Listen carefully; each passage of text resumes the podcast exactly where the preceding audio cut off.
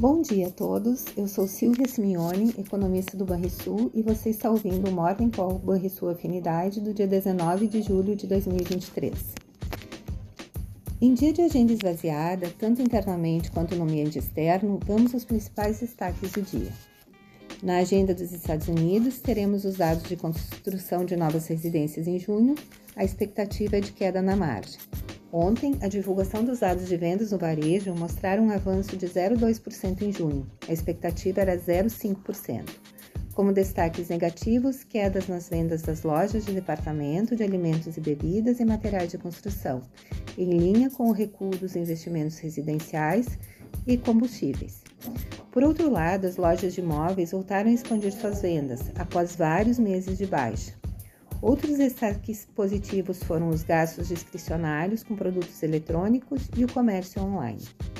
Ainda no exterior, as bolsas europeias abriram em alta nesta quarta-feira após a taxa anual da inflação ao consumidor, CPI do Reino Unido, desacelerar mais do que esperado em junho, a 7,9%.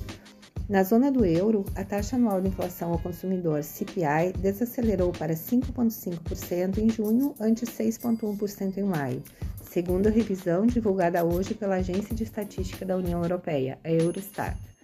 O resultado definitivo confirmou a estimativa inicial e veio em linha com as previsões dos analistas, corroborando tendência de controle gradual de inflação. No comparativo mensal, o CPI do bloco subiu 0,3% em junho, também como esperado. O Banco Central Europeu vem acompanhando com cautela o comportamento do núcleo do CPI para definir eventuais novas altas de juro. A expectativa é que esses juros sejam elevados mais uma vez em sua próxima reunião do dia 27 de julho.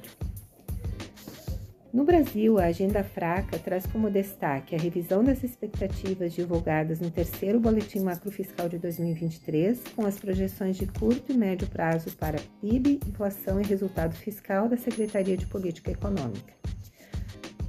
O resultado do segundo decênio de GPM, divulgado hoje pela manhã, registrou deflação de 0,72%, ante queda de 1,78% na leitura de junho.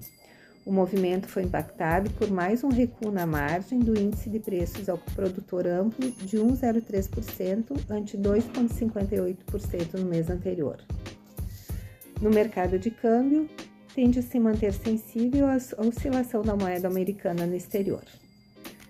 Essas foram as notícias do dia. Você ouviu o Morgan Call Afinidade com as informações mais relevantes sobre economia e investimentos do início do seu dia. Bons investimentos a todos e tenham todos um bom dia.